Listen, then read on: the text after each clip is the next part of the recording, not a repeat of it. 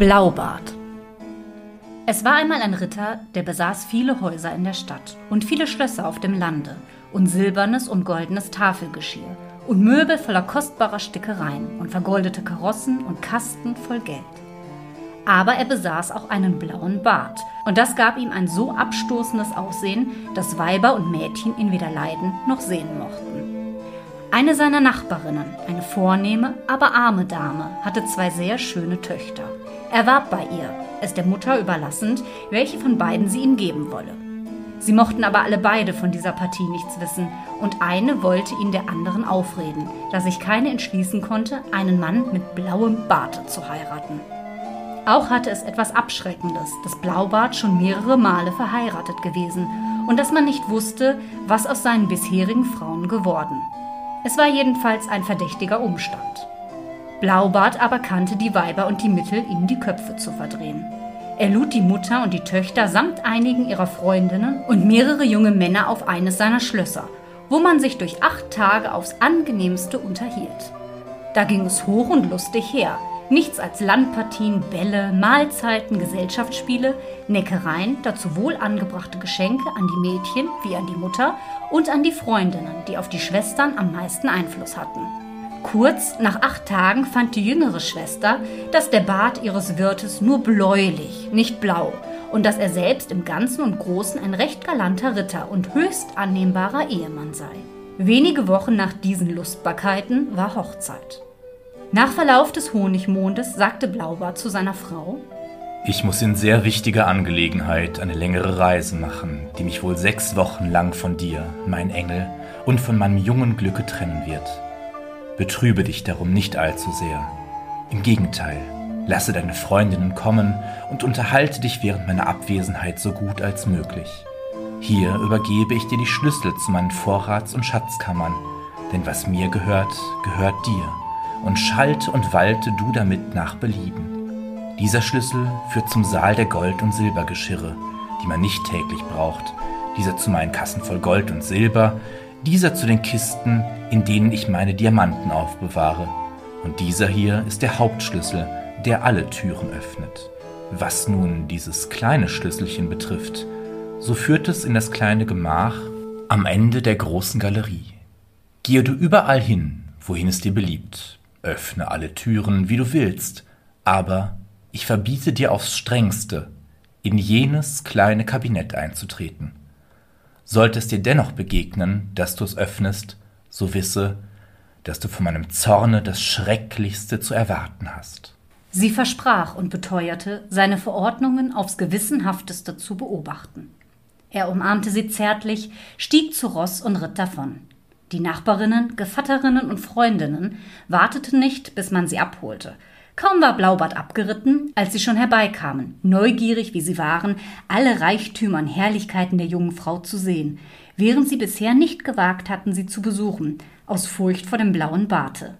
Da liefen sie nun voll Neugierde durchs Zimmer und Zimmerchen, durch Säle und Sälchen und Schatzkammern und konnten sich nicht genug verwundern, und manche beneidete die glückliche Blaubärtin.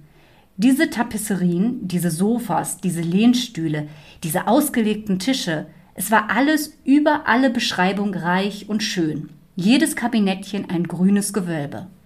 Am schönsten aber waren die großen Spiegel mit den prächtigen Rahmen, in denen das hässlichste Frauenzimmer reizend aussah.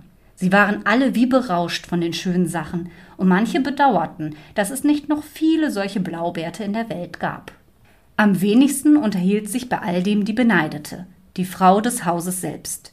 Sie war zerstreut, sie konnte es nicht erwarten, hinabzusteigen in die Galerien und das kleine Kabinett zu öffnen. Die Neugierde verzehrte sie, und am Ende hielt sie es nicht länger aus, verließ unartigerweise ihre Gesellschaft und schlüpfte über die verborgene Wendeltreppe so schnell hinab, dass sie zwei oder dreimal in Gefahr war, den Hals zu brechen. Erst vor der Türe des kleinen Kabinetts kam sie einigermaßen zur Besinnung und überlegte, ob es auch recht sei, die Verbote des Gatten so sehr außer Acht zu lassen und ob ihr aus ihrem Ungehorsam nicht etwelches Unglück erwachsen könne. Sie erinnerte sich des Gesichts, das Blaubart gemacht hatte, als er ihr einschärfte, das Kabinett nicht zu öffnen, und sie schauderte. Aber die Versuchung war zu groß, sie konnte nicht widerstehen, und schon hielt sie das kleine Schlüsselchen in der Hand. und schon hatte sie, obwohl zitternd, die Türe geöffnet. Zuerst sah sie nichts, gar nichts, weil die Fenster geschlossen waren. Nach einigen Minuten sah sie, dass der Boden mit geronnenem Blut bedeckt war und in dem Zimmer tote Frauen lagen. Es waren das die Frauen, die Blaubart früher geheiratet und die er alle, eine nach der anderen, umgebracht hatte. Sie war halb tot vor Schrecken und das Schlüsselchen, das sie aus dem Schlosse gezogen, entfiel ihren Händen. Nachdem sie sich wieder gefasst, hob sie das Schlüsselchen auf, schloss die Türe und lief in ihr Zimmer, um sich zu sammeln und von ihrem Schrecken zu erholen. Aber das wollte ihr nicht gelingen, so sehr erschrocken und aufgeregt war sie. Da sie bemerkte, dass das Schlüsselchen mit Blut befleckt war, wischte sie es zwei und dreimal ab. Aber das Blut wollte nicht weichen. Sie mochte es noch so sehr waschen und mit Sand und Bimstein reiben. Der Blutfleck blieb nach wie vor, denn der Schlüssel war ein Zauberschlüssel. Da half nichts. Und wenn der Blutfleck an einer Stelle verschwand, kam er an einer anderen wieder zum Vorschein. Blaubart kehrte noch am selben Abend von der Reise zurück und erzählte, dass er durch Briefe, die er unterwegs erhalten, in Erfahrung gebracht, dass die Reise überflüssig und dass seine Angelegenheiten aufs Beste geordnet seien. Seine Frau tat alles Mögliche, um ihn glauben zu machen, dass sie über seine frühe Rückkehr hoch erfreut sei. Am nächsten Morgen verlangte er die Schlüssel zurück. Sie übergab sie ihm, aber mit so arg bebenden Händen, dass er leicht erriet, was geschehen war. Wie kommt es, fragte er, dass der kleine Schlüssel zum Kabinett hier fehlt? Ich werde ihn wohl oben auf dem Tische haben liegen lassen. Vergiss nicht, mir ihn alsbald zu bringen, sagte Blaubart. Sie schob es mehrere Male auf, aber am Ende musste sie den Schlüssel denn doch herbeibringen. Blaubart betrachtete ihn und sagte dann Wie kommt Blut an diesen Schlüssel? Ich, ich, ich weiß es nicht, antwortete das arme Weib, blass wie der Tod. Du weißt es nicht? schrie Blaubart. Ich aber weiß es, ich. Du wolltest in das Kabinett. Nun wohl, du sollst deinen Willen haben. Du wirst hineinkommen in dieses Kabinett und wirst deinen Platz einnehmen neben den Damen, die du dort zu sehen das Vergnügen hattest. Sie warf sich ihm zu Füßen, weinte und bat um Verzeihung und Gnade mit allen Zeichen der Reue. Sie weinte, wie man sich denken kann. Vergebens, denn Blaubart hatte ein Herz von Stein. Du musst sterben, sagte er gefasst. Und zwar gleich. Wenn ich schon sterben muss, sagte sie mit vor Tränen zitternder Stimme, so lass mir nur so viel Zeit, um mein Gebet verrichten zu können.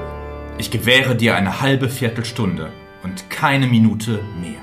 Als er sie allein ließ, rief sie ihre Schwester und sagte zu dieser Schwester Anna, ich bitte dich, steige auf den Turm so hoch du kannst und sieh, ob nicht meine Brüder kommen.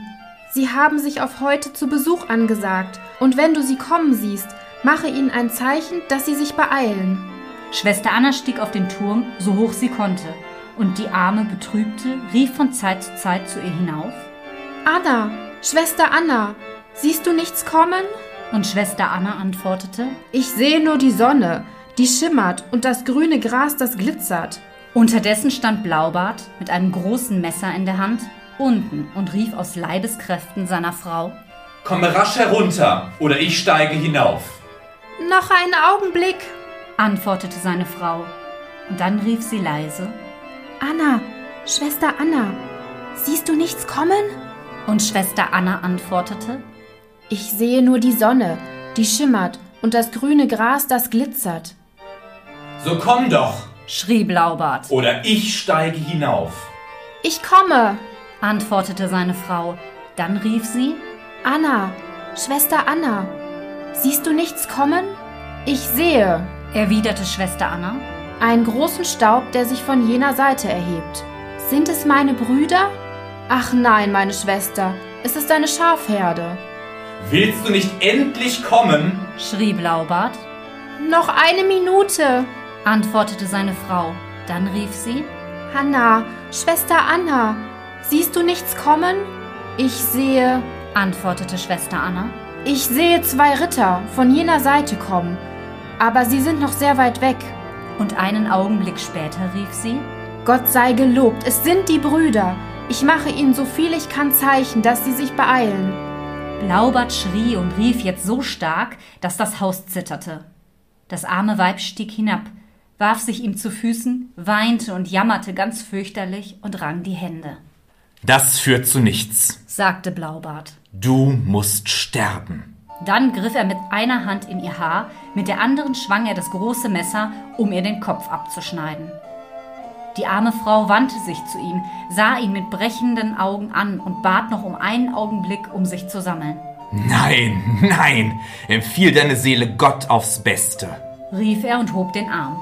In diesem Augenblick schlug man so gewaltig an die Tür, dass Blaubart stutzte. Man öffnete sogleich.